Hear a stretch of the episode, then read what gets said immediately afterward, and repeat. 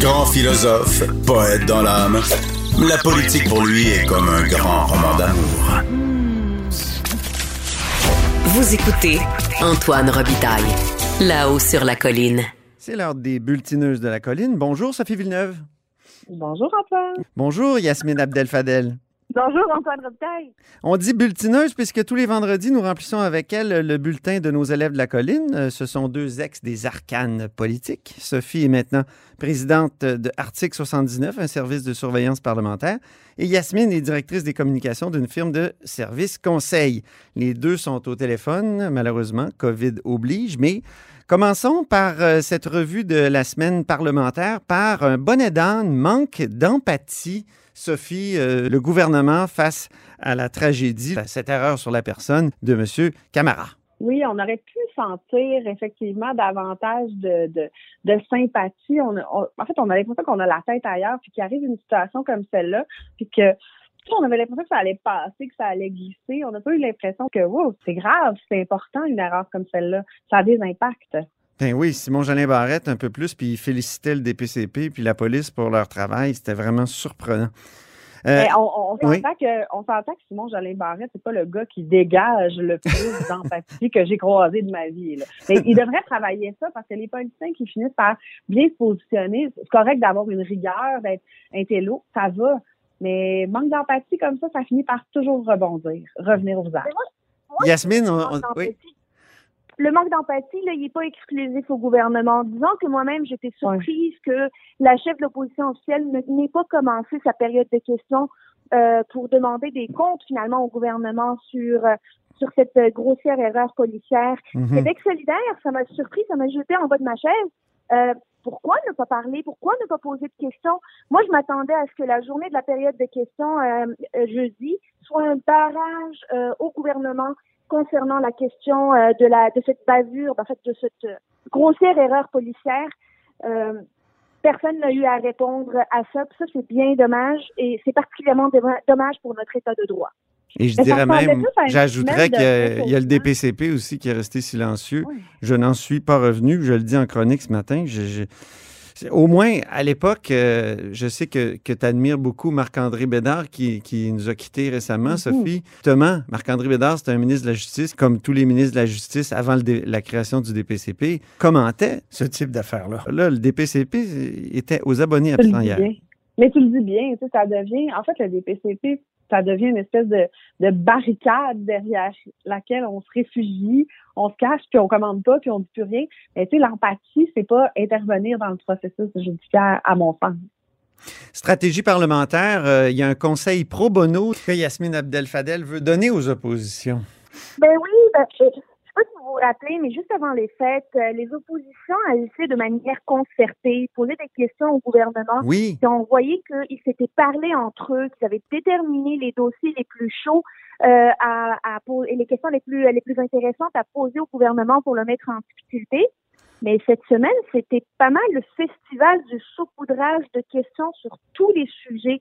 Euh, J'ai pas vu de, de, de, de stratégie, que ce soit des stratégies de, de partis. J'ai pas vu de stratégie chez les libéraux. J'ai pas vu de stratégie chez Québec solidaire et pas plus chez euh, chez le Parti québécois. C'était un petit peu décousu.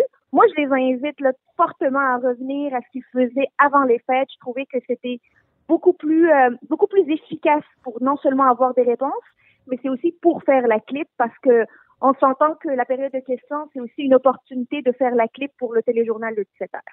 Sophie maintenant, un méritas sensibilité à David Birnbaum.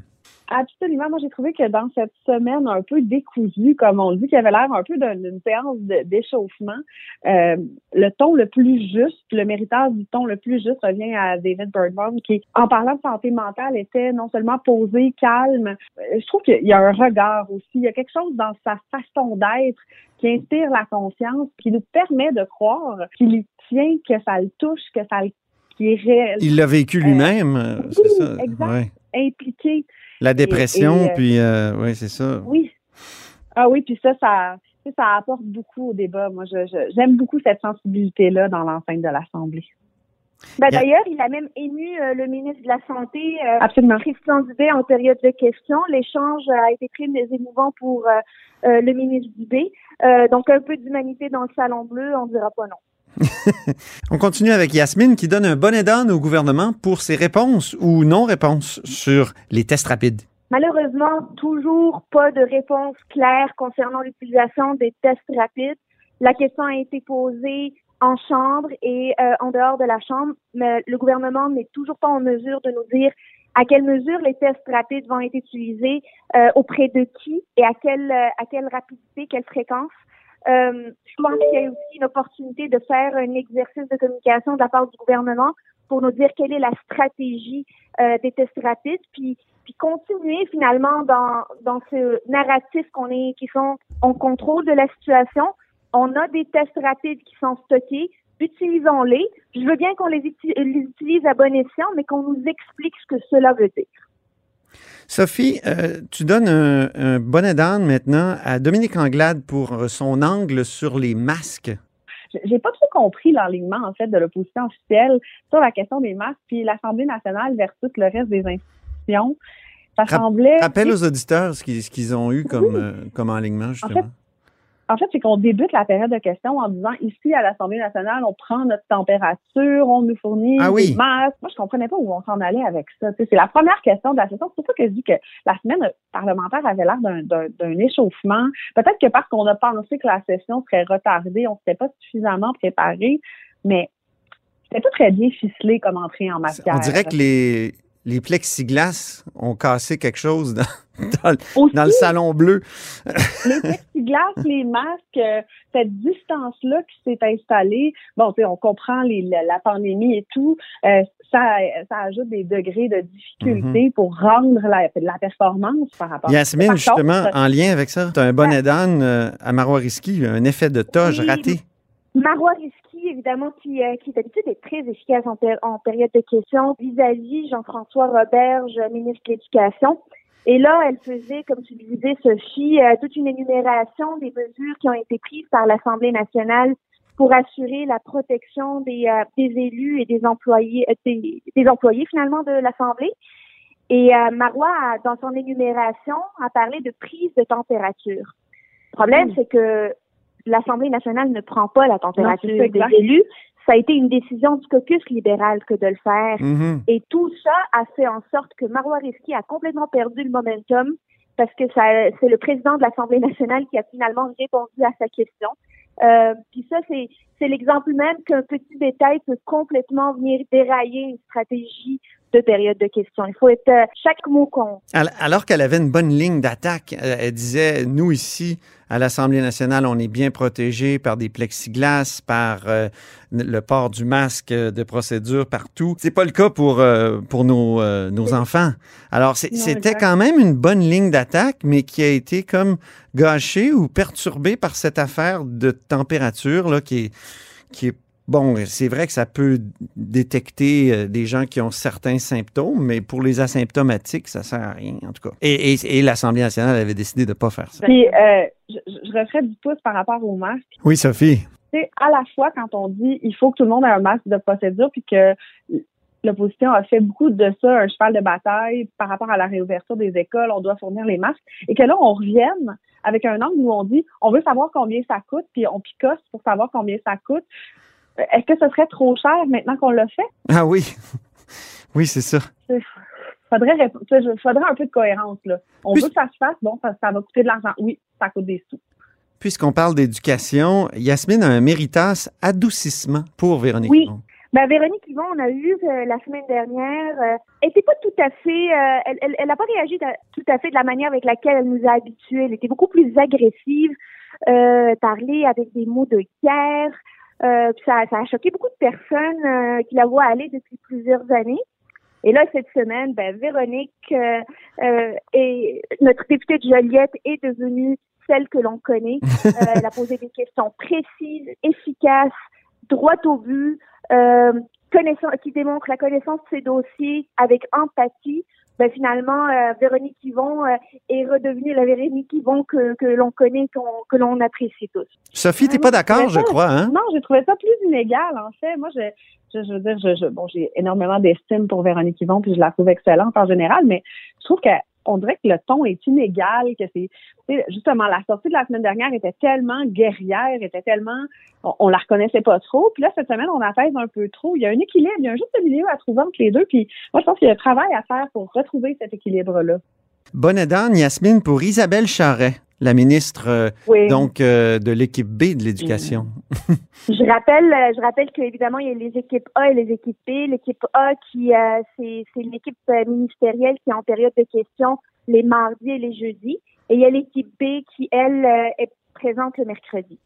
Euh, donc, l'équipe B est constituée, la, la personne qui répond pour toutes les questions portant sur l'éducation, c'est Isabelle Charret, qui est ministre déléguée euh, au sport et loisirs et ministre responsable de la condition féminine. Malheureusement, on voyait un manque flagrant flagrant de préparation de la part de la ministre Charest sur les dossiers d'éducation. Mais oui, Moi, je peux pas croire qu'elle n'avait pas. c'était sur euh, le tutorat, hein? C'est ça?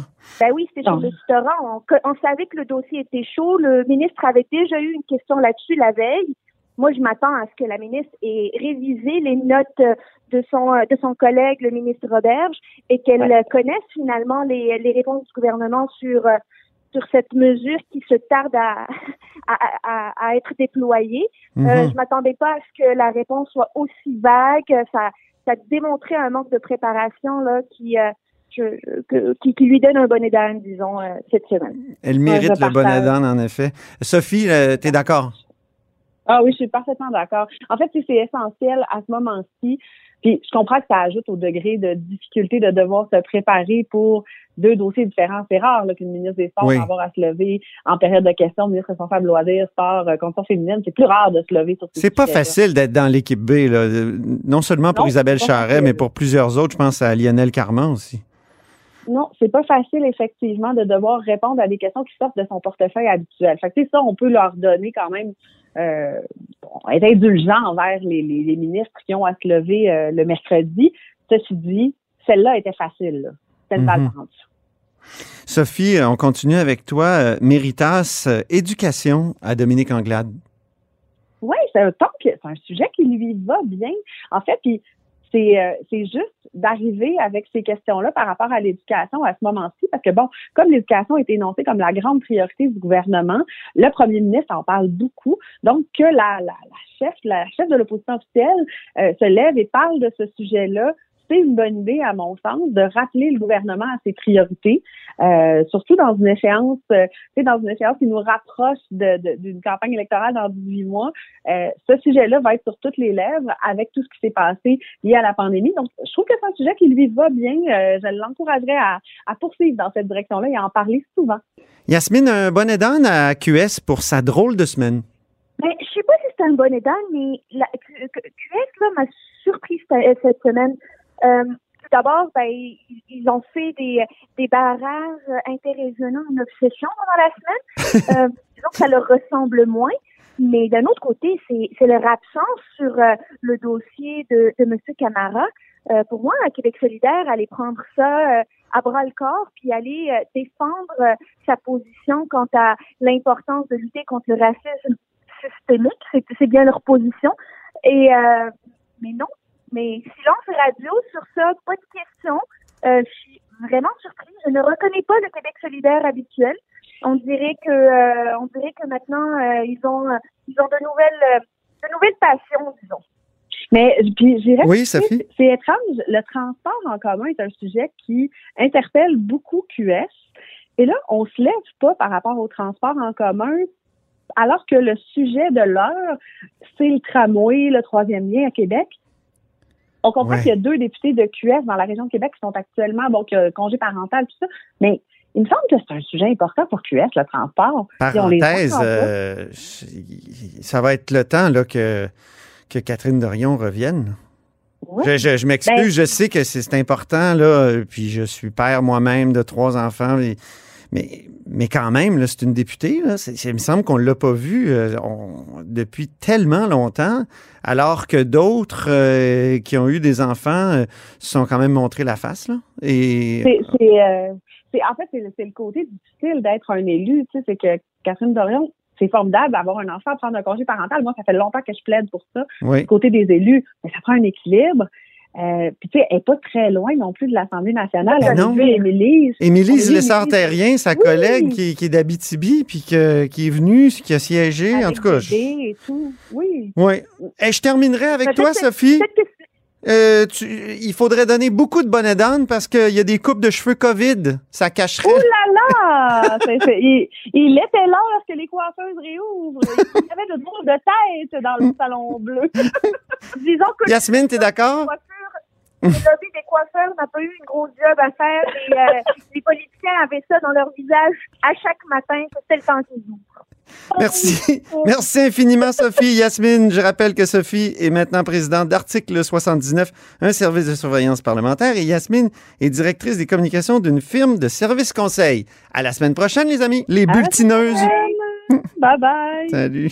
Et c'est ce qui met fin à la hausse sur la colline en ce vendredi. Merci d'avoir été des nôtres toute la semaine. N'hésitez surtout pas, surtout pas à diffuser vos segments préférés sur vos réseaux. Et je vous dis à lundi. Ce segment politique vous est offert par Article 79 Surveillance parlementaire. Pour être les premiers informés de ce qui se passe sur la colline, faites confiance à Article 79. Résumé des périodes de questions, suivi des projets de loi, décrets, nominations et tous les travaux parlementaires. Voyez les forfaits et abonnez-vous sur article79.com.